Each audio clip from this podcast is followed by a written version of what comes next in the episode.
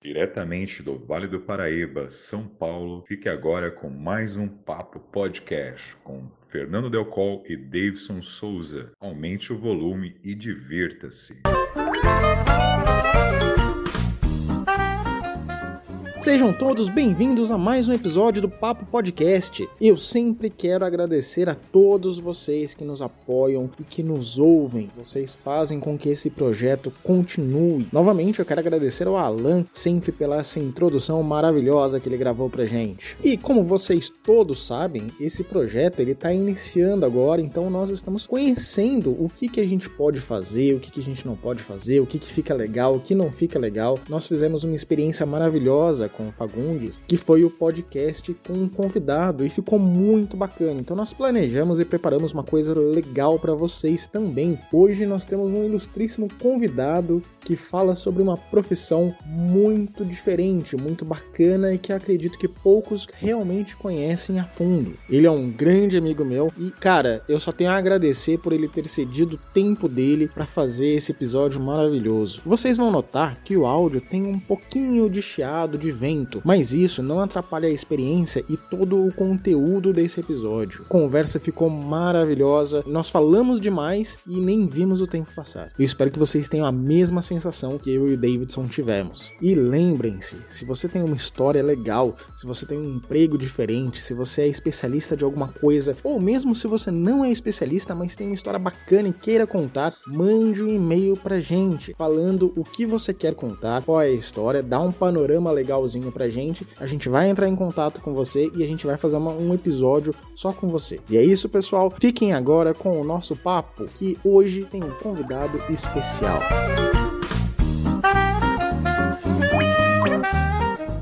E no papo de hoje falaremos sobre uma profissão que abrange um leque imenso de especializações: botânica, engenharia genética, zoologia e o céu limite. E para explicar com mais detalhes acerca dessa profissão, temos hoje um ilustríssimo convidado, Vitor Junho, ou Júlio, fica a gosto. Abraço, Beraldo.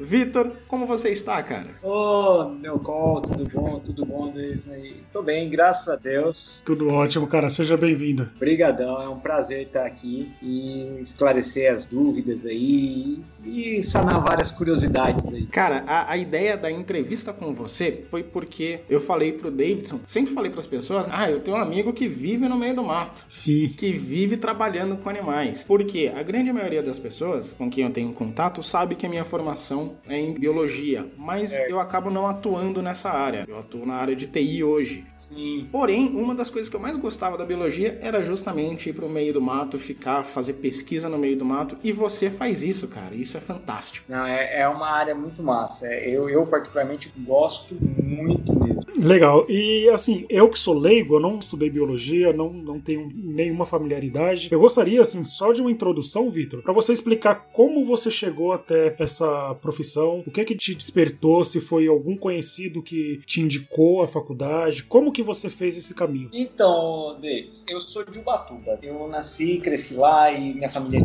tinha comércio, tinha uma área verde grande, né, uma área de mata, tudo. Então eu nasci e cresci assim, eu vivia no meio do mato, eu sempre gostei muito né, dessa parte de, de bicho, de tudo, eu sempre gostei muito. Uhum. Mas confesso que antes de fazer biologia, eu cogitei fazer outras graduações aí e sair um pouco da área, não ir para a área da biologia. Né? Das contas, eu acabei indo assim, para biologia porque é o que eu gosto e eu vou fazer. Aí o pessoal, mas não dá dinheiro. Eu assim, mas se a gente faz o que a gente gosta, a gente ganha dinheiro. Aí depois você descobre que não é bem assim. Mas, né?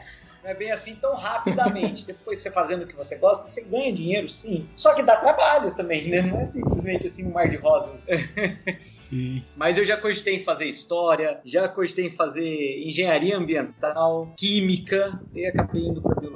Retornando para biologia. O meu pensamento inicial era biologia, aí foi mudando e voltou para biologia. Legal. É isso aí. E, inclusive, né, nós nos formamos juntos, fizemos alguns trabalhos juntos. O último ano, se não fosse nós nós dois, mais uma amiga, talvez a gente tivesse se enrascado um pouco. Verdade. Né? Depois disso, você fez uma pós-graduação, né? Sim, sim. Eu terminei, daí eu só que essa uma acabou que eu não concluí. Tava fazendo uma pós em São Paulo. Aí eu já tava morando em uhum. Batuba de volta, né? Fazendo a pós em São Paulo, ficava todo fim de semana eu ia, né? Aí é aquele negócio, a gente tem que fazer alguns sacrifícios, né? Eu pegava o ônibus à noite, de Guatuba para lá, dormia no Tietê, começo da pós, ficava no Tietê até começar a aula, ia pra aula, assistia a aula e já voltava, porque não dava pra ficar gastando. Até que uma amiga uhum. minha, que a família dela, achou, não, pode ficar em casa, daí eu comecei a ficar na casa deles, tudo, então eles me ajudaram muito. Aí nessa pós me abriu algumas oportunidades, né, que daí foi quando surgiu a oportunidade de eu ir trabalhar em Belo Monte, com um resgate de fauna. Pô, que bacana, cara. Aí foi a época que eu fui, só que daí acabou que eu tive que parar a pós, né, porque eu tava pra campo, não dava pós, era presencial, aí é uma pós que eu não concluí, mas eu fiz, eu cursei ela praticamente ela inteira, mas eu não concluí ela. Mas foi ela que te abriu o caminho para entrar nessa, nessa área, né? Sim, com certeza. Cara, eu lembro quando você tava, eu, eu tava na sua casa em Ubatuba, né, quando você recebeu a ligação para ir para esse emprego. Isso. Eu lembro que até você ia me indicar e cara, você me fez o pior pesadelo da minha vida, que foi tirar o CR Bill. Por que que isso é um pesadelo para mim? Porque eu tive que tirar sangue para fazer o CR Bill. Foi triste, cara. É, o que, que é o CR Bio, só para eu me situalizar? CR Bio é o Conselho Regional de Biologia. Aí é a carteira né, de, de biólogo. É tipo a OAB da biologia, do biólogo. Isso, é exatamente. É a carteira da profissão, vamos dizer assim. Para todas as profissões tem a sua. O advogado é a OAB, o médico é o CRM, o veterinário é o CRMV, o biólogo é CR Bio e assim vai, né? O CREA para os engenheiros. Ô, Vitor, após, por mais que você explicou que você não conseguiu concluir, mas era pós é, em que área? Como que funciona isso? Então, eu estava fazendo uma especialização, lato senso, em manejo e conservação de fauna silvestre. Né? Então, eu tinha aulas práticas, aulas teóricas e práticas. Era uma pós muito interessante. Para eu que estava saindo da graduação, apesar de eu já eu tinha uma experiência em campo, no, no mato, assim, por causa do que eu servi o quartel cinco anos e tudo mais. Então, eu tinha essa experiência. Só que eu não tinha a experiência de atuação em campo, com resgate, com monitoramento, com essa parte né, de fauna afugentamento, que era o que após trazia essa experiência. Então foi muito produtivo. Hoje eu já acabei adquirindo a experiência praticamente. Então, assim, hoje eu vejo tudo que eu aprendi na pós, eu, eu coloquei em prática. Tanto que o pessoal fala para mim, ah, você terminaria a pós? Eu achei, se eu conseguir aproveitar toda a minha grade, ok. Agora, fazer de novo, eu não sei se eu faria. Legal. Mas uhum. para uma pessoa que está pensando em uma pós, é uma pós interessante para se fazer, para começar. É, é, muito interessante. E é a hora que você faz o network, né? Você conhece pessoas, porque quem está nessas pós normalmente é alguém que está entrando no meio, que trabalha numa empresa de consultoria, ou alguém que já está há muito tempo numa empresa de consultoria que é chamado para dar aula, entendeu? Então, às vezes, que foi o caso, uma pessoa que estava lá, que dava aula até de resgate de fauna, mandou um e-mail para mandou uma mensagem para a turma da sala falando que estava precisando de gente. Cara, só para contextualizar aqui, você morava em Ubatuba, né? Ubatuba é cerca de 90, 100 quilômetros de Taubaté. A universidade que a gente cursou, ela era em Taubaté Taubaté e você fez a pós em São Paulo. Então fez um, um triângulo bem bem doido, bem fora de mão ali, né? Exatamente. Mas ainda assim tudo aqui no, no estado de São Paulo. Uma outra informação legal, é, você falou em empresas de consultoria. Essas empresas de consultoria fazem consultoria do quê e para quem? Então hoje, né, toda atividade empreendimento, atividade que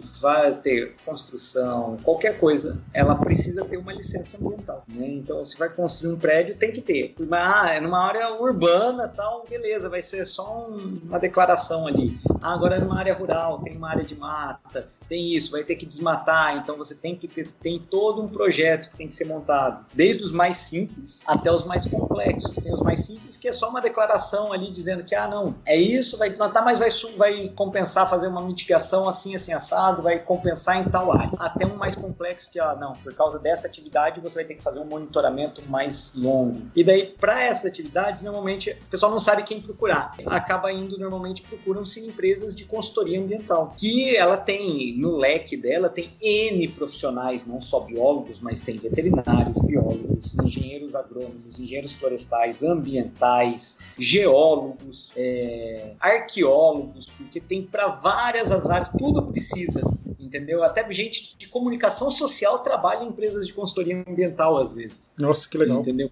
Mais incrível que pareça, nossa, tem nada a ver com biológicas, né, com a área das, das biológicas, mas é um grande grupo, porque dependendo do empreendimento, você tem que ter uma relação, tem que ter a questão das relações comunitárias e tudo mais, então precisa. Então tem tudo, é, é, um, é uma, vamos dizer assim, uma multidisciplinaridade muito, muito louca, muito legal.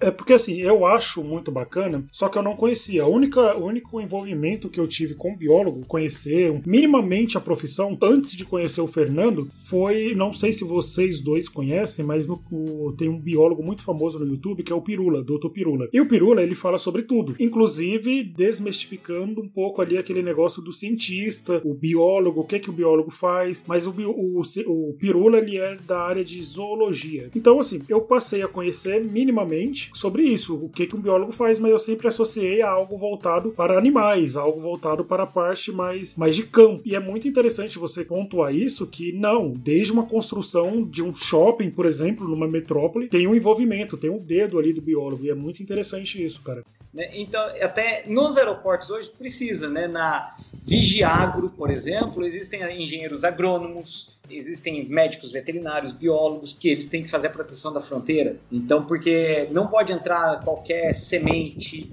qualquer solo aqui no Brasil, qualquer alimento, qualquer bicho, porque pode ser prejudicial para nossa fauna e flora e até mesmo nossa agricultura. Né?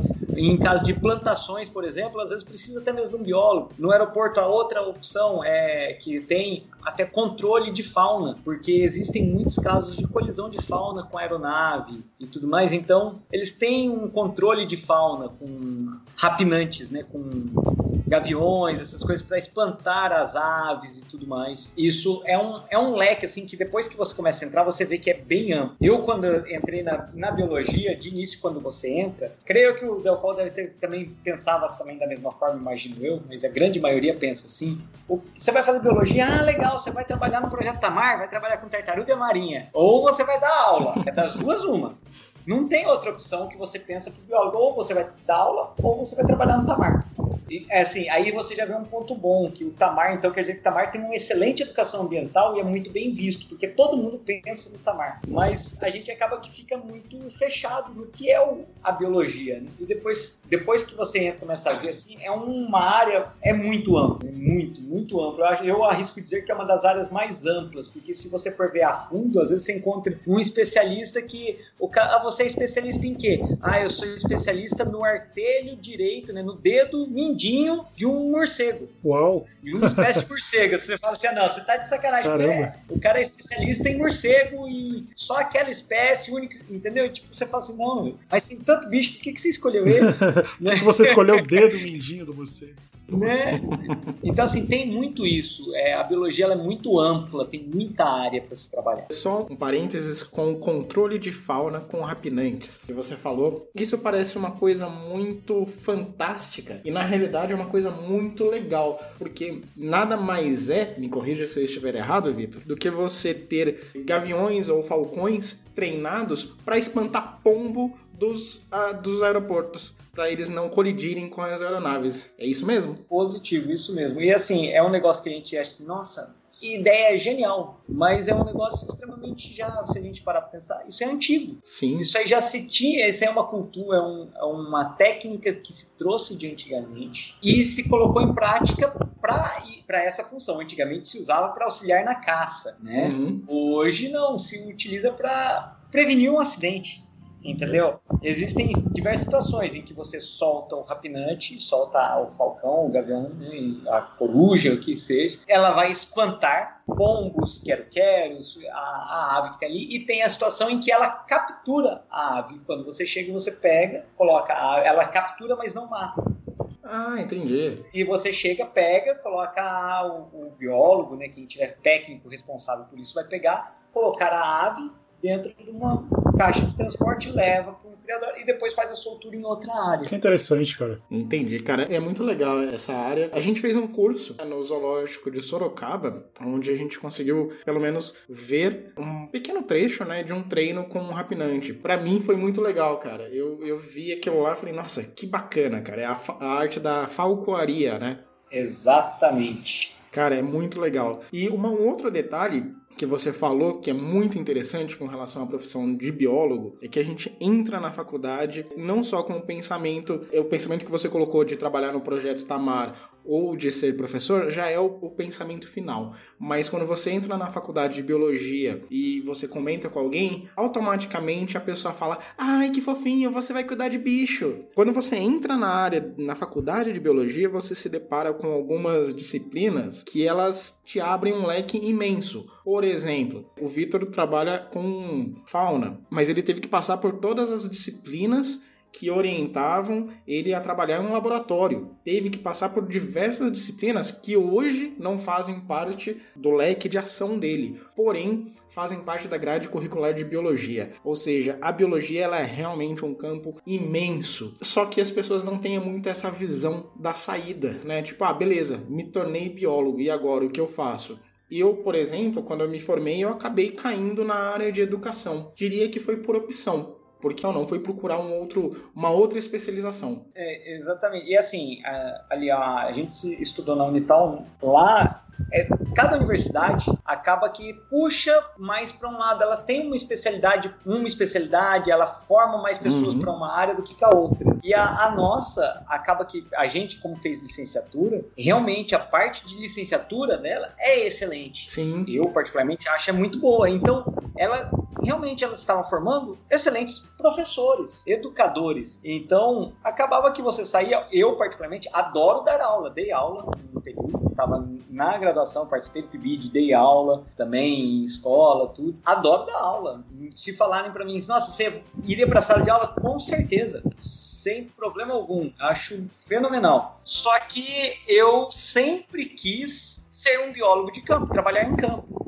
Né? Então, eu acabo que eu fui, vamos dizer assim, eu saí da curva, né? Porque normalmente as pessoas na biologia têm curso, né? Que você faz a que seria a licenciatura plena, que é a licenciatura e o bacharelado, tem o bacharelado e a licenciatura. Então, geralmente ou a pessoa faz os dois já junto, ou a pessoa faz quer fazer, ah, quer ir para campo, ela faz o bacharelado. A licenciatura, a pessoa está se formando para dar aula. Só que geralmente a pessoa faz o bacharelado, só que a área de atuação do biólogo, exemplo, aí no Vale do Paraíba, é muito restrita, porque uhum. a gente tem quantas universidades formando, formando biólogos aí? Eu lembro quando a gente se formou, Belcol, aí na época eu tinha feito as contas, tinham nove universidades, porque não existia curso de biologia EAD. Sim. Existiam nove universidades. Vamos colocar que cada uma forma em média ali 20 alunos, um pouquinho mais, por ano tá? Que a nossa já foi uma exceção à regra, que a nossa turma foram quase 60. Sim, a nossa turma tinha bastante gente, cara. Então vamos por 20, vai dar umas 200 pessoas.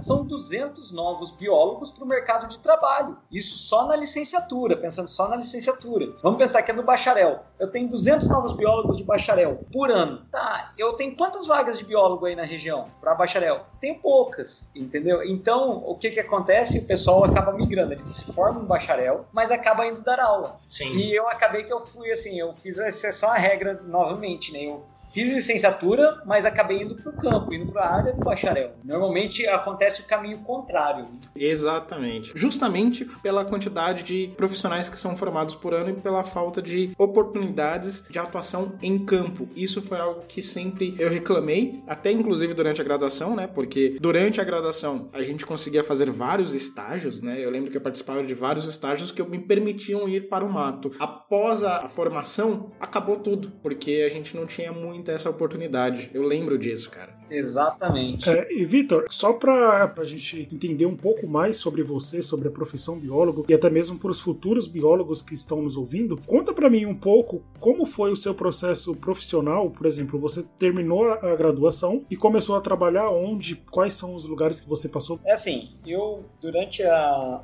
a graduação no meu último ano eu já estava dando aula, né? Já acabava que eu já estava dando aula, estava numa escola dando aula, terminei a graduação, aí acabou que eu parei de dar aula, porque minha, como minha família tinha comércio, restaurante, eu fui ajudar eles e fiquei lá no, no restaurante foi quando eu comecei a pós. Aí foi quando surgiu essa oportunidade e daí eu fui trabalhar em Belo Monte. Trabalhei lá com resgate de fauna na, na hidrelétrica de Belo Monte, né, que é a, hoje ela ainda é a segunda maior do mundo, né, mas agora a China está terminando de construir uma, Belo Monte vai ser a terceira maior do mundo, né, e futuramente a China tá tem a previsão de construir uma outra que vai ser maior até que Itaipu. Então Itaipu vai, vai cair o título de maior hidrelétrica do mundo para segundo lugar e empurrando Belo Monte. Só que Belo Monte foi um empreendimento assim é, surreal, surreal. É assim, é uma experiência é, fenomenal também. Foi uma realidade assim, eu sinto muita saudade daquele tempo. Imagino. Muitos aprendizados. É, trabalhei lá, lá era a empresa de consultoria que estava lá, era, uma, era um consórcio entre duas empresas, a Arcades e a Natura, e eu trabalhava né, para elas e a gente fazia o resgate de fauna, tanto da parte de supressão quanto da parte, depois que terminou toda a supressão, que eu digo é o, supressão vegetal, né, hora que entra os tratores, vai, infelizmente ocorre o desmate, mas a gente faz todo o resgate, afugentamento e o resgate da fauna, em que a gente vai resgatando afugentando o que a gente consegue afugentar e resgatando o que necessita ser resgatado para ser realocado para pontos de solturas que não vão ser impactados. Depois disso, que é feito toda essa supressão, que são áreas já pré-determinadas pelo IBAMA, que é apresentado pelo IBAMA, então não é assim, ah, eu vou ter que suprimir aqui, não, derruba aqui, não. Tem toda uma licença, tem que ter toda a licença de instalação pelo IBAMA, a hora que tem, é feita toda essa supressão. Aí depois que termina tudo isso aí, fez toda a instalação, tem que esperar sair a licença de operação. Aí saindo a LO, é, foi quando, quando saiu a LO que começou a encher o reservatório. Fecharam as comportas da hidrelétrica, que ela já estava construída, e começou a encher o reservatório. E daí foi a hora que começa o resgate embarcado, que aí é uma experiência única resgate embarcado é assim, é uma experiência assim, não tem como descrever, é porque é muito bicho que você resgata, você tem muito contato com a fauna. Porém, assim, é impactante, é, porque infelizmente você vai encontrar, você não, a gente não consegue estar em todos os lugares ao mesmo tempo, né? Mas a gente faz o melhor possível com o que a gente tem. Era assim, tinha vezes que você ia em área assim mamíferos, por exemplo, na preguiça, tinha equipe lá que no dia resgatava 20 que resgatou mais preguiças foram 24 preguiças. E elas estavam nas árvores, a gente com o barco estava alagando, então tem que ver para derrubar, porque essas árvores elas iam ficar alagadas, elas iam ficar embaixo da água. Então a gente ia para derrubar a preguiça para conseguir pegar ela e resgatar, porque senão ela vai morrer afogada. Nossa. Não, ou até se não morrer afogada, porque elas nadam bem, se estiver próximo à margem, mas às vezes pode ficar sem alimento, porque as árvores vão morrer, né? Aos poucos, até encher, se demorar para encher, vai acabar secando e morrendo, então elas ficam sem alimento. N coisas viram é, presas, porque daí tem aves, né? Arpia mesmo,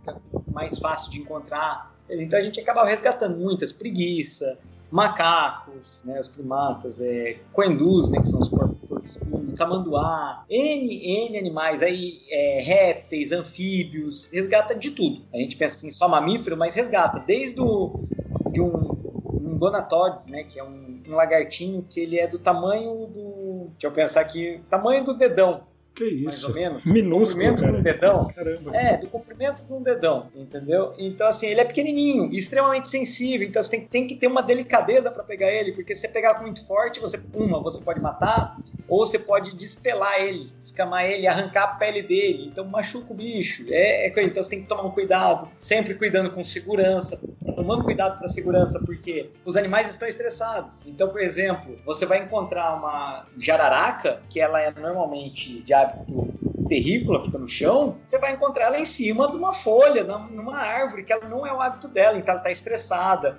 Então você tem que tomar cuidado, porque um acidente é perigoso, a gente está em uma área remota, isolado, entendeu? Então tem toda essa atenção. Você vai pegar um grupo de macacos, por exemplo, você vai pegar ele, tem o risco dele vir te morder, entendeu? E o bicho ele não é fraco, ele é um animal forte, entendeu?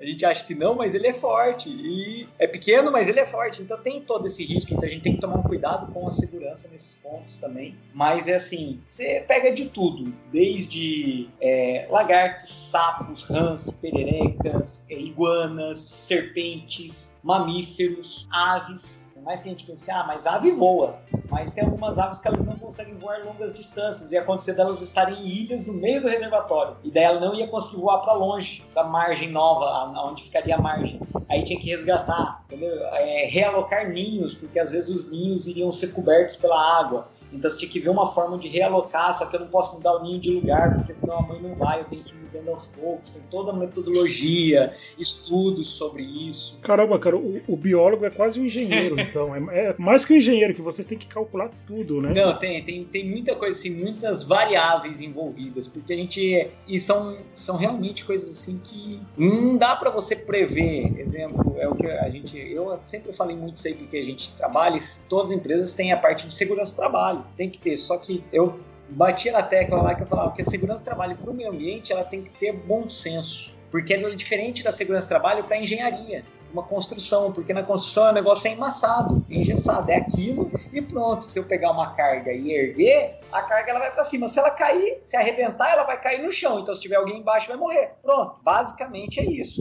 Lá na, na, fauna, não. Eu vou pegar um animal com um pulsar. Um exemplo, vou pegar um macaco ou uma jaguatirica com pulsar. Se o pulsar rasgar ou escapar da mão, ela vai sair. O que, que ela pode fazer? Ah, ela pode vir e me atacar, me machucar ou até mesmo me matar, ou ela pode fugir, entendeu? Tem N variáveis que eu não sei o que. É um animal, um ser pensante né? Ele tem raciocínio, então eu não sei o que, que ele está pensando. Ele pode querer vir me atacar, ele pode não me atacar, ele pode criar um afeto, entendeu? N coisas. A gente não, também não pode ficar, não, ele está pensando isso. Não, não sei, eu não sei o que ele está pensando. Esse projeto de Belo Monte é um projeto muito é, é, gigantesco. Exatamente. E ele, após todas as licenças, tudo planejado, a área delimitada, antes de vocês entrarem, antes de fazer. Você falou que tem primeiro espantar os animais, né? Porque você está falando justamente de uma área que vai ser alagada justamente para funcionar a hidrelétrica. Então,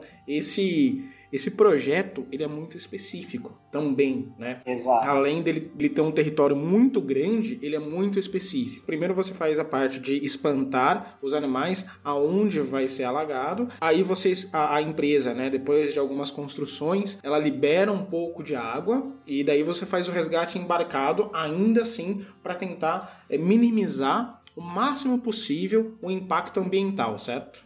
Exatamente, o impacto na fauna e flora, porque o resgate também não é só de fauna. A gente faz resgate tanto de fauna quanto de flora. Então, é resgatado epífitas, né? Exemplo, orquídeas, bromélias, é, é, é feito estudos de nucleação, é feito bancos de germoplasma, é, é feito resgates de sementes, feito toda quebra de dormência da semente, o plantio, criam-se mudas e é plantado em outras áreas, são plantados em outras áreas. Então, o resgate a gente às vezes pensa que é só fauna, mas não, ele engloba tudo, desde a fauna até a flora. E ainda tem o resgate que eu falei, por exemplo, em consultorias, que tem o pessoal da arqueologia. Então, cara, isso me deixou curioso. E se encontra uma cerâmica, por exemplo, para tudo ali, porque tem que chamar o pessoal da arqueologia e eles vão fazer o, o a área deles lá e vão começar a fazer todas as coletas. Entendi. Então, assim, é um negócio muito. É muito complexo. Não é simples como se parece. Ah, não, derruba ali, derruba aquelas árvores ali, enche, fecha lá e enche. É por isso que é importante, o, o, e a gente, o Fernando e eu, nós decidimos trazer profissionais, pessoas especializadas que já têm um largo conhecimento aí, que já atua na área, para explicar um pouco que, por exemplo, você falando aqui já quebrou vários tabus que eu tinha, várias ideias erradas que eu tinha. Que era assim: a gente vai o que a mídia, vai pelo que a mídia tá noticiando. Se não tem ninguém ali, algum profissional, para te explicar que não é daquele jeito, você acredita no que você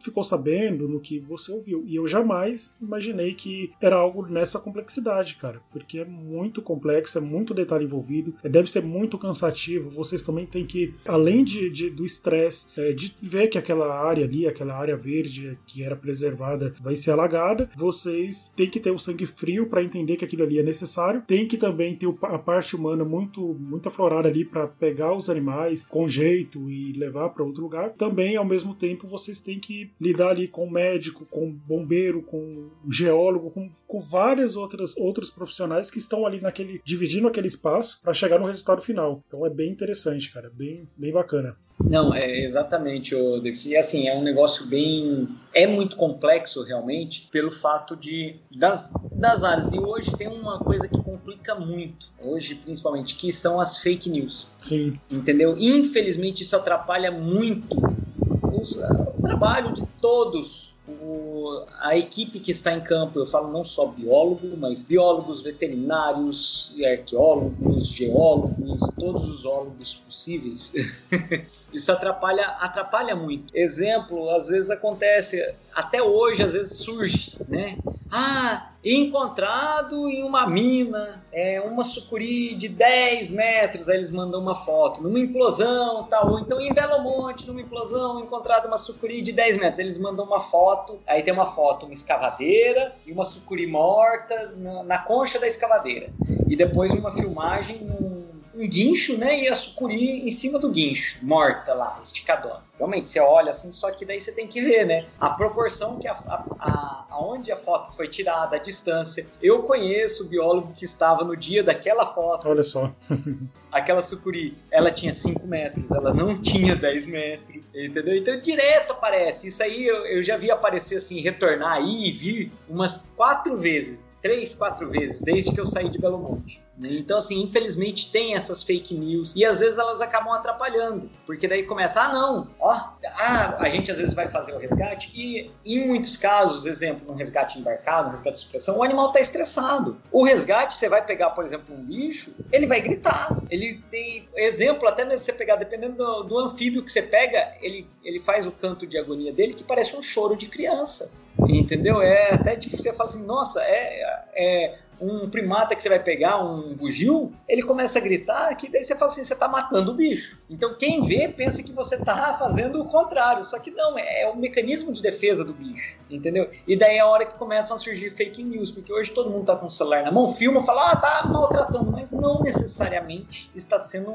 um maus tratos, entendeu? Não vou falar que em todas as situações, não do biólogo, mas em todas as situações que são filmadas, né? Porque às vezes acontece, a pessoa filma e realmente tem uma situação, tá, tá maltratando um animal, animal, um cachorro, um gato, um animal silvestre. Mas, numa situação de resgate, o animal tá tão estressado que ele vai gritar e parece que você tá maltratando, só que você não tá. Você tá simplesmente resgatando o bicho. Só que a reação dele é, é essa, entendeu? É, é que existe a contenção do animal. E o animal, ele não entende por que, que, ele está sendo contido e nem o que vai acontecer. Esse papel cabe a nós, como seres humanos, entender que, primeiro, a gente tem que se proteger para proteger os outros animais. E faz parte de se proteger você conter o animal para que ele não te ataque para que você não machuque o animal, para que o animal não se machuque, para você conseguir preservar aquele animal. Só que nesse processo, o animal ele não sabe o que está acontecendo. Ele está sendo pego por um ser humano. Abduzido. É, exatamente. Ele está sendo pego por uma criatura maior do que ele, que para ele, na natureza, é, ele encara talvez como uma predação, e ele está sendo tirado ali. Uma criatura que ele nunca viu. Exato. Então, tipo, não é a contenção não é bonita, mas ela não é para ser bonita, ela é para ser eficiente. Exato. Aí, exemplo, você pega pega um primata, por exemplo, você pega ele e coloca ele dentro de uma caixa de transporte, que ela é fechada. A ideia dela é ser o mais fechada possível, justamente para estressar o mínimo possível, que daí ele não fica vendo e ele estressa menos. Uhum. Diminui o visual, fica só no auditivo, então ele estressa bem menos. Aí imagina, você é pego, te colocam numa caixa, você não vai ficar estressado? Pô,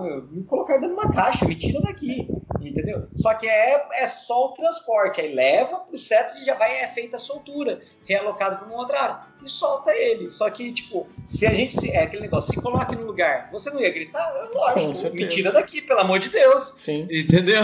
E, e tem um outro, um outro problema, é que assim, a grande maior parte das pessoas acaba vendo a obra quando ela tá já nos seus trâmites finais. Por exemplo, a usina de Belo Monte. As pessoas vão às ruas e vão reclamar quando tá alagando tudo. Só que ninguém viu o trabalho que foi feito dois, três anos antes para planejar planejar, remover aqueles animais, fazer o máximo possível justamente para minimizar o impacto. E existem, é, é lógico, como você mesmo falou no começo, infelizmente vocês não conseguem estar em todos os lugares ao mesmo tempo.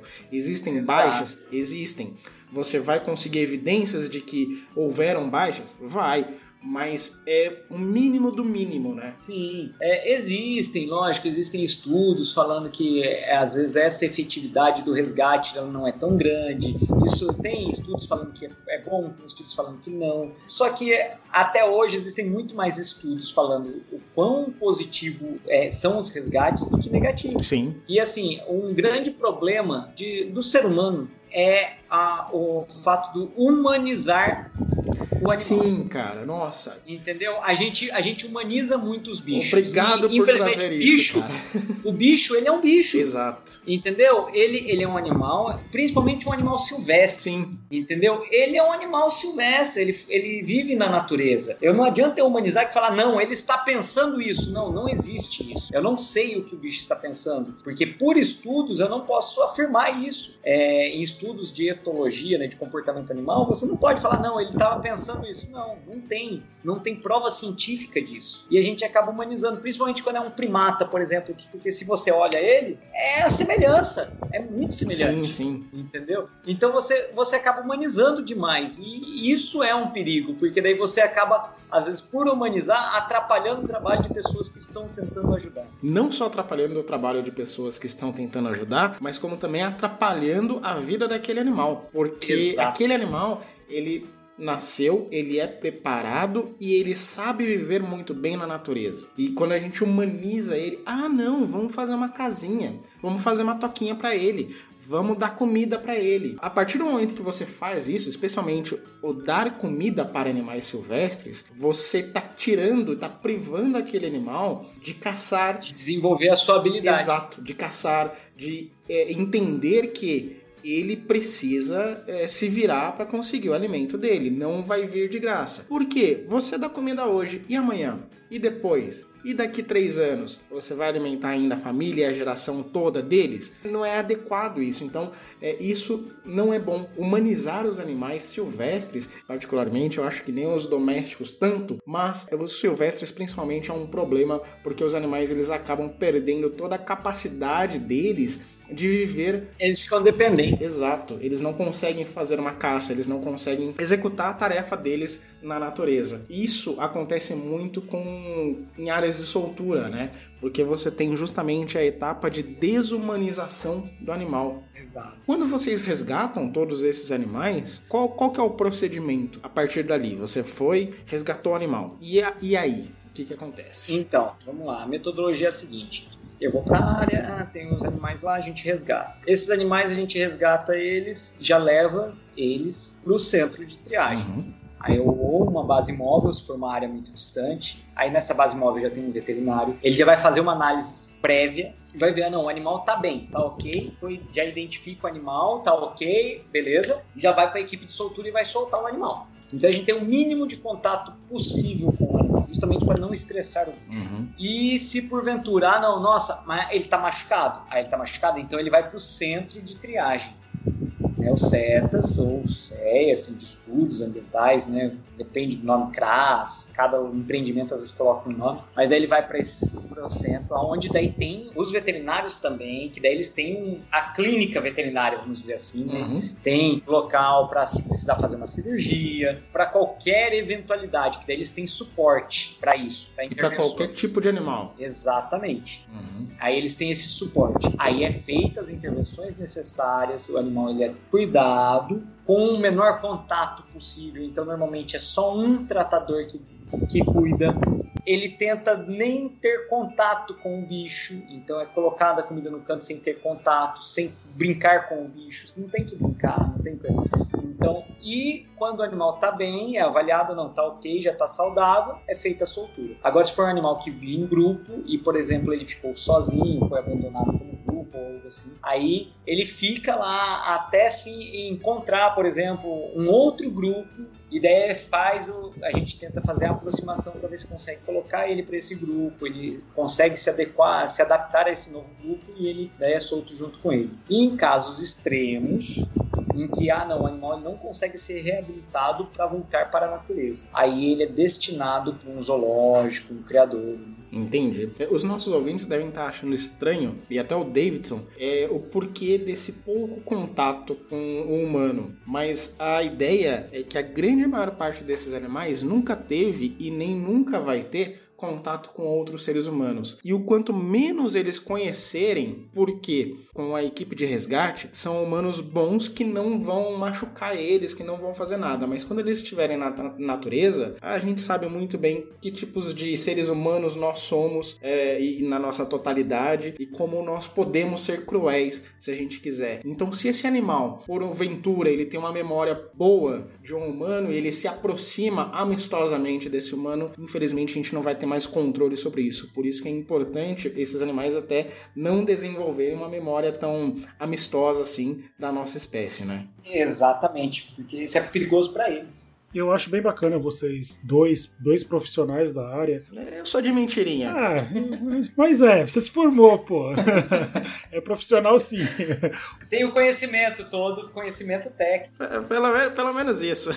Mas é legal vocês trazerem essa visão, porque às vezes as pessoas, na maioria das vezes, o cara ele cresceu, eu vou pegar um exemplo que, que eu acho que é mais, mais palpável o cara cresceu vendo o pai dele engaiolando passarinhos. E aí, o que, que ele vai fazer? Ele, para ele, aquilo ali não é errado. Eu não tô defendendo isso. É errado, sim. sim. As pessoas sabem disso. Só que ele, para ele é natural aquilo ali, ver um passarinho bonito, um que canta legal, ele vai pegar e vai colocar na gaiola, porque ele acha é legal. É cultural. Exatamente, obrigado, Vitor. É cultural. E aí ele acha aquilo ali bacana. Eu vi, eu, eu tenho uma memória bem disso daí, é, essa memória tá bem cravada assim na minha cabeça, porque eu morava ali em São Paulo, na Zona Norte, tem uma avenida muito grande lá chamada Brasleme. Nessa Brasleme, no fim de semana, você vê muito de tudo ali, cara, desde carros super importados até mesmo motoqueiro. Tem, eu já vi muito desfiles de, de moto, enfim. E tinha um caso específico que, porra, eu olhava para aquilo ali eu falava, meu, acho que tem alguma coisa errada aí. Era um cara, ele tinha uma Harley Davidson e todo fim de semana ele saía de um prédio que ele mora, morava ali mais ou menos próximo próximo de onde eu morava, com uma cobra. Eu não sei dizer se era uma jiboia, eu, eu sou péssimo assim, mas é uma cobra no pescoço e ele saía para dar um rolê com a cobra.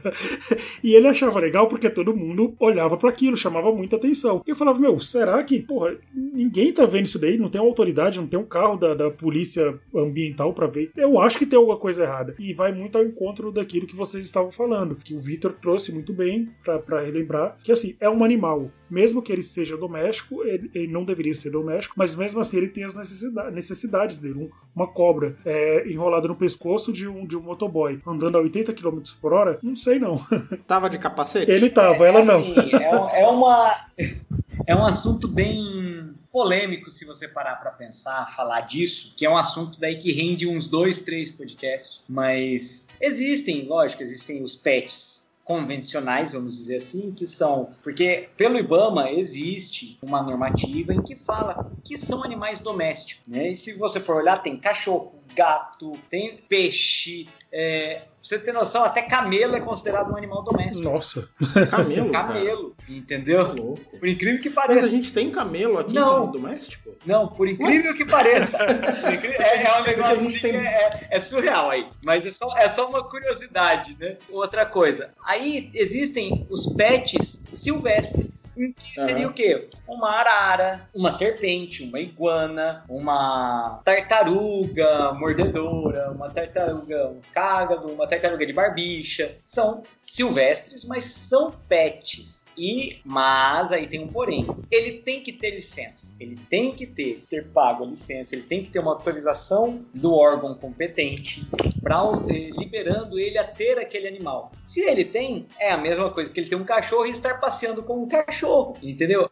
Aí no caso aí da moto, vamos dizer assim, eu falo que daí acaba sendo bem polêmico, porque vai ter gente que vai estar falando que ele está maltratando a cobra, porque ela não foi feita para viver numa velocidade daquela, com vento e que não sei o quê. Ok, é polêmico polêmico, porque ele pode, sim, pode ser que ele esteja praticando maus tratos, pode, mas eu não sei, sabe? É uma coisa assim que eu prefiro. Como que ela tá? Ela tá saudável? Ela tá, sabe? São várias. É, muito, é uma discussão assim muito longa. Sim, sim. Mas é. existem casos assim em que o, existem pets silvestres, sim, entendeu? Serpentes, por exemplo, cobra do milho, né? Aquela corn snake. Muita gente tem, entendeu? O problema é que não pode infelizmente, e daí o que vacalha, culpa até a forma de falar, mas o que sacaneia demais, toca o terror com, a gente, com os biólogos e veterinários, é o fato que aconteceu lá do, do estudante de veterinária lá de Brasília. Sim. Nossa. Uhum. Entendeu? Vontade que, é, sabe, é, Eu só, infelizmente, a cobra não. Né? Tá bom.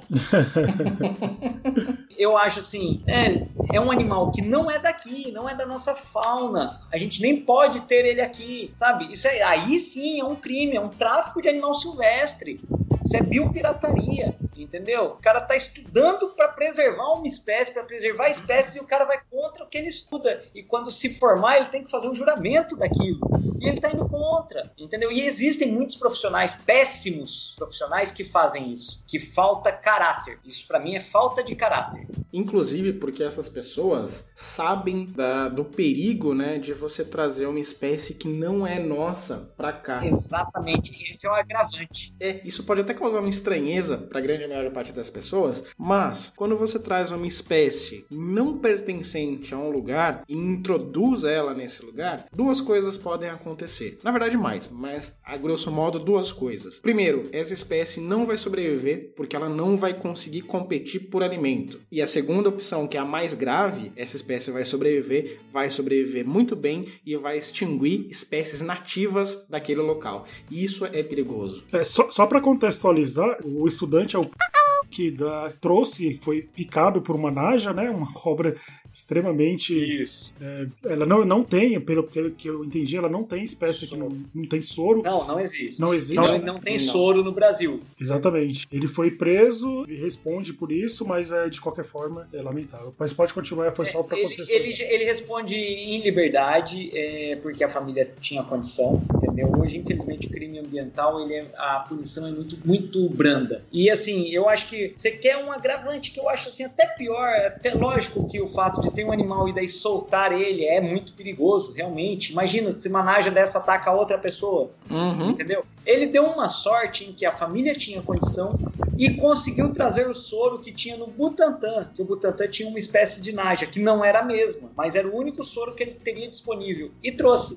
Só que era o único soro que o Butantan tem. Aí vamos analisar, vamos pensar na, numa, no desastre. Aí nesse momento o soro sai do Butantan e um profissional fazendo ali, infelizmente acontece um acidente. Aí o que quer dizer? O profissional vai morrer. Por causa de um cara que não está se preocupando com nada, entendeu? Sabe? Eu acho assim, é, é, é, uma, é falta de caráter. Sim. Tem uma outra palavra para isso. É falta. Isso daí até foge um pouco daquela questão de cultura. Não, não que exista crime pequeno ou crime grande. Crime é crime. Mas assim, Exato. o cara, pelo aquele bem lembrado que você colocou, que é a questão cultural do cara que cresceu vendo o pai, o avô colecionar, não sei se esse é o termo, mas pegar ali passarinhos e colocar na gaiola para ouvir o canto, enfim. Esse cara tá cometendo um crime. Mas seria abrandado pela questão cultural. Agora, o cara que exporta, que, que importa, que traz uma naja simplesmente para ter aquilo ali, é, não sei, é mais ou menos, vai mais ou menos ao encontro daquele de uma série que, tinha, que tem na Netflix, que o Fernando e eu nós comentamos no episódio passado, que é o a máfia do, dos tigres. Não sei se você assistiu. Sim, eu já eu não cheguei a assistir, tá na minha lista para assistir. Não, não comece porque é viciante, cara. já falaram para mim isso mesmo, por isso é. que ela tá na lista. Mas é assim, Vitor, eu, eu tenho uma curiosidade em saber quais foram os momentos assim mais tensos que, que você passou, é, principalmente trabalhando lá na represa. Quais foram os momentos alegres assim que você falou, meu, não vai dar certo, a equipe toda tava meio que já entregando os pontos e aí foi e aconteceu algo. Existem esses momentos, você pode pode. Você lembra? Existe. Não, isso aí, assim, história para contar é o que não falta. entendeu? Legal. É isso que eu falo. Isso aí dá muitos, muitos podcasts se for contar de caos. Exemplo, vamos lá, na parte da supressão, a gente saindo da área de supressão, é, de repente, as duas, duas caminhonetes indo embora, todo mundo já sem os EPIs, tudo guardados, tudo. Uma sucuri. Ah, todo mundo para o carro, desce assim, um olha pro outro. Nossa, uma sucuri! Gigante! Ela tinha uns 5, 6 metros. Caramba. Ela tinha saído do rio e ela estava entrando na leira. O que, que é a leira? Depois que é feito a supressão, eles amontoam todo o resíduo vegetal. Então fica aquele monte de galho, folha, tudo. E assim, é uma leira de 2 metros de altura, 3 metros, entendeu? Aquele monte mesmo. E que depois é feito o quê? Eles enterram e queimam essa leira. Porque se ela ficar ali e alagar, ela vai ela solta uma substância que é, fica tóxica na água, então você acaba envenenando a água. Então tem que ser feito esse processo de enterrio e queima para não ter essa substância na água e não prejudicar a água. É, não envenenar. Aí a sucuri estava indo para entrar na leira e no outro dia ia até a, que, a enterrir queima. A sucuri é um bicho mais letárgico, ela fica mais de boa, ela procura lugares mais aquecidos e fica quieta, né? Aí a gente não vai lá, o auxiliar foi para grudar ela, eu cheguei, não, não, pega EPI, daí a turma, não, mas EPI, uma sucuri não vai adiantar nada, eu tá com uma perneira. né? Aí, aí a turma, não, então, eu sei que afastou, ela deu um bote, todo mundo afastou tudo. Aí ela foi pra leira, a gente, eu e um auxiliar grudamos na cauda dela e começamos a puxar. A gente escorregou, caiu no chão e ela simplesmente arrastou a gente como se não fosse nada. Uau. Tipo, se for pensar, tinha somando eu e ele mais 150 quilos. Entendeu? E ele arrastou nós dois, ela arrastou nós dois como se não tivesse fazendo nada. Nem força. Ela tava andando tranquila, né? Rastejando tranquilamente. Aí a gente, né, soltei, fui, pulei em cima dela, segurei ela, o pessoal segurou, esticamos e a gente fez o resgate, soltou. Tiramos foto, tudo, e soltamos no rio de volta, né? A gente pegou e soltou ela no Xingu, porque não tinha nem como eu fazer o transporte, eu não tinha nem caixa de contenção para ela, né? Então, e é um animal muito forte. Teve situação, por exemplo, da gente fazendo uma captura de primatas, nossa, um trabalho do cão, para conseguir isolar, por causa do enchimento já embarcado. A gente tem que ir derrubando as árvores para quebrar, é, tirar a ligação que eles têm para outras áreas, isolando eles em pontas da ilha para a gente conseguir fazer o resgate, porque daí a gente consegue ir cercando eles e daí eles acabam que, por falta de opção, eles pulam na água. E daí a hora que ele pula na água, ele nada, mas ele não nada tão bem. Ele consegue nadar, mas ele é devagar, ele perde toda a mobilidade. É a hora que a gente vai e resgata, né? É a, é a forma, vamos dizer assim, que tem menos chance de machucar o bicho. É, porque primata, cara, é, primata é um bicho muito difícil de você pegar. Exatamente. Ele, ele fica na árvore e ele sabe que você não sobe. Ele sabe, porque ele olha pra sua cara e fica lá olhando. É, mas exatamente por isso. Aí você começa a isolar e daí você começa a fazer o quê? Você vai e bate a voadeira. Na, a voadeira que eu falo é a lanchinha. Você bate ela na árvore. Uhum. Você começa a bater o facão na árvore para cortar, um machado. Começa a mesmo até mesmo derrubar essa árvore, porque ela vai cair na água, uhum. então não vai machucar bicho, né? Aí a gente isolou toda a área e tudo tal. Aí, não, agora só falta cortar essa árvore que ele tá e tal, tudo, essa outra. Ele tava, tinha três árvores assim, que ele tava, só faltava essas. A gente encostou os barcos, estavam todos os barcos assim, posicionados. Aí eu olhei assim para uma árvore, tinha uma árvorezinha em pé, mais afastado. E ela próxima, assim, ela já estava afastada, já estava isolada da área. E é próximo dela tinha um galho, assim, uma árvorezinha caída, ligando com a outra. Só que estava afastado da área onde os bichos estavam. Não tinha como eles pularem uhum. lá. Aí eu olhei pro coordenador e disse assim: ó, do jeito que tá ali, se a árvore não cair para cá, periga eles passarem por aquele galho, hein? Aí ele, é mesmo, né? Não, mas não, estão cortando, vai cair para cá. Só que, tipo, a gente tava ali desde as nove da manhã cortando, daí foi um monte de coisa com a motosserra, a equipe de motosserra, só que a equipe teve que ir embora e daí a gente não podia parar, porque já tinha, senão o animal ele acaba indo para outro canto, depois dá mais trabalho ainda, né? uhum. né? Ele fica mais arisco ainda e se esconde muito mais. Aí não, vamos. Aí a gente foi no Machado. A gente ficou nesse dia a equipe de motosserra saiu às 6, 5, e meia, 5 horas da tarde. A gente ficou até às 7 ainda. Caramba. E tal, tudo isso que lá demora mais para escurecer, então ainda tava claro, uhum. né? Aí a árvore, a hora que cortou, vai cair. Ela começou a cair pro lado certo, só que a outra não tinha cortado o suficiente. Então encostou na, na outra, aí bateu o vento, pesou e jogou ela pro outro Puts. lado. O macaco passou aonde? no galinho que tava lá. Justamente onde eu falei, o nosso coordenador olhava assim pra mim e assim, ô oh, boca desgramada, de ódio, porque a gente já tava cansado de bater machado, bater facão, putz, Então acontece, tem situações que são frustrantes, mas engraçadas, tem situações muito prazerosas, entendeu? De você fazer o resgate, de você ver que o bicho tá bem e tudo mais, então é, é, vale muito a pena. Legal, cara. E caminhando já pro final, infelizmente, o papo é muito bom, muito bacana, enriquecedor. É, você provavelmente teve contato com muitos outros profissionais de outros países. Provavelmente, eu não sei, talvez você tenha visitado outros países em, em virtude da profissão. Como que é a, a, profissão de biólogo, seja ela botânica, da área de zoologia, enfim, todas essas ramificações que existem? Como que é a profissão de biólogo aqui no Brasil em relação aos, aos outros países que você tem conhecimento? Sabe se há uma discrepância muito grande? Se a profissão aqui não é tão valorizada valorizado quanto é nos outros países? Como que é isso? Ó, eu tenho pouco conhecimento disso fora do Brasil. Né? Eu tive agora em janeiro, eu fiz um intercâmbio e fui para o Canadá. Né, fazer um intercâmbio lá, tal, estudando inglês. Então, assim, eu acabei vendo um pouco lá e daí pesquisando na internet você vê realmente para lá a profissão de biólogo em algumas províncias de lá, em alguns estados, ela, ela não é regulamentada. Mas na onde é, ela paga muito bem, muito diferente daqui do Brasil. Aqui no Brasil, infelizmente, a gente tem muita brecha na lei. E o biólogo ele não tem um piso salarial definido em lei. Esse daí tá desde 2013 na Câmara, né? E não, não vai para frente. Projeto de lei do piso do biólogo. E mesmo eu ainda falo que mesmo quando sair o piso, a gente tem muitas brechas na lei, porque hoje, por exemplo, até mesmo eu trabalhei em Belo Monte, eu trabalhei com resgate de fauna em Colíder, também hidrelétrica lá, na hidrelétrica de Sinop. Trabalhei com monitoramento de fauna em Porto Trombetas, numa mineradora, né? Então, assim, infelizmente, eles não te contratam como biólogo, eles acabam que contratam você como analista ambiental. Uhum. Então, por isso, eles acabam, o seu salário já vai lá para baixo, entendeu? E às vezes, assim, é, é um negócio assim que é aquele negócio, se você faz biologia, você não vai ficar rico. É você realmente tem que gostar, porque vai ter situações assim que você vai ver que você fala, nossa, eu tô fazendo isso aqui, eu ganho só isso. É, infelizmente. E tá assim, é, chega um certo ponto que eu, particularmente, hoje eu já acho assim, absurdo, que chega num ponto que começa assim umas coisas absurdas, de valores absurdos, e só que tem quem aceite, porque o mercado ele é muito saturado de profissionais precisando de emprego. Então tem quem aceite, entendeu? E infelizmente a classe do biólogo ela é muito desunida, entendeu? Esse é o grande problema da biologia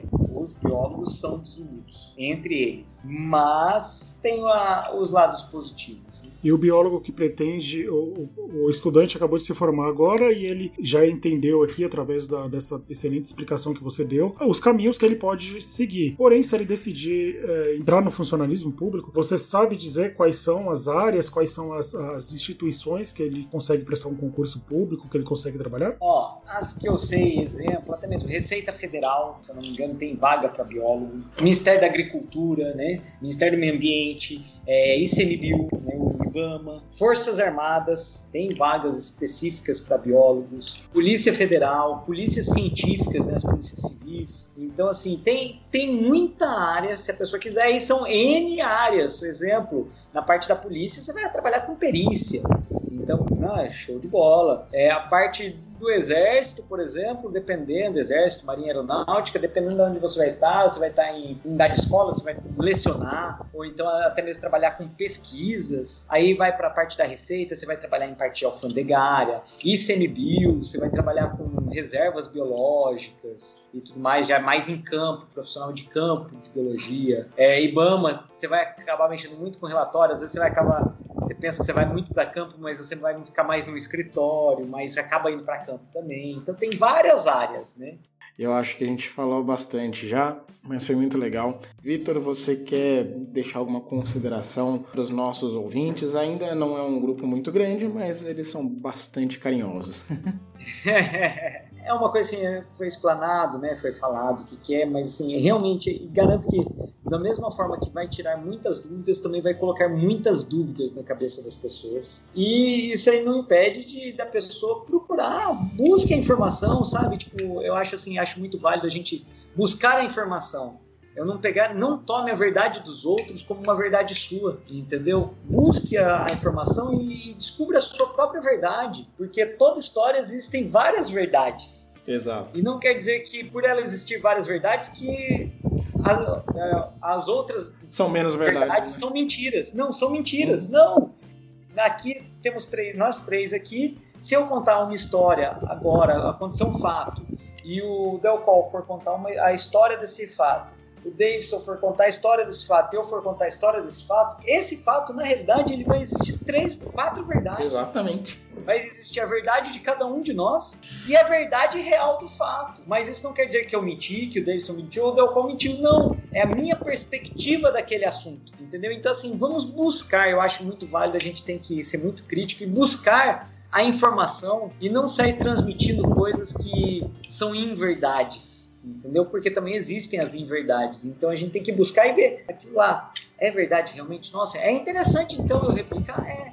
Nossa, não, isso aí não é verdade, por que, que eu vou replicar? Tem um senso crítico, isso é válido. Exatamente, e não se basear em meias verdades, né? Porque meias Exato. verdades elas são uma forma muito utilizada de forma bastante ruim para criar teorias, para criar fake news. É, o pessoal se embasa muito em meias verdades que todo mundo conhece e joga um monte de informações aleatórias e as pessoas acabam aceitando tudo Exato. como se fosse real.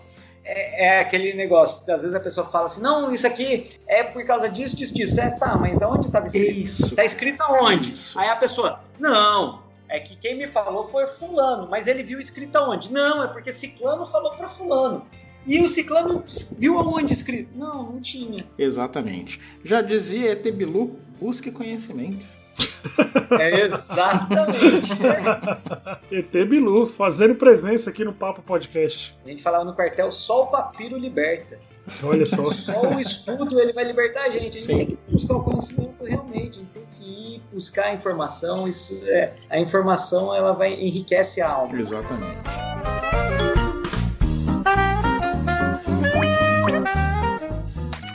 Bom, pessoal, esse foi o nosso Papo Podcast de hoje. Espero que vocês tenham gostado do nosso ilustre convidado, Vitor Junho. Vitor, para o nosso ouvinte que está ingressando na carreira de biólogo, que ele quer é, é, saber mais sobre todo esse nosso papo, ele pode entrar em contato com você e como ele faz isso? Não tem problema, claro que pode. Eu tenho o meu Face, pode entrar em contato pelo Face, pelo Instagram, colocar é Vitor Junho. É Vitor Junho ou Júlio. Fica a gosto. Abraço, Beraldo. Nossa. Exatamente, é Vitor Junho, junho do mês mesmo, J-U-N-H-O. Aí é só colocar ali que vai aparecer ali. Não esqueçam de comentar que vocês conheceram o Vitor Junho pelo Papo Podcast. Aí ele vai dar um bônus pra gente em alguma coisa no futuro. É, pode deixar. E no, no, Instagram, se eu não me engano, é V Junho. Eu não sei. Eu não sei mexer no Instagram direito. Confesso que aí ultimamente, depois que comecei a ir para campo, eu comecei a me desligar um pouco de rede social. Eu desaprendi a mexer nas coisas. Faz muito bem, cara. Nós temos um episódio sobre redes sociais que irá ao ar em breve e, e acho que condiz com o que você pensa. Exatamente.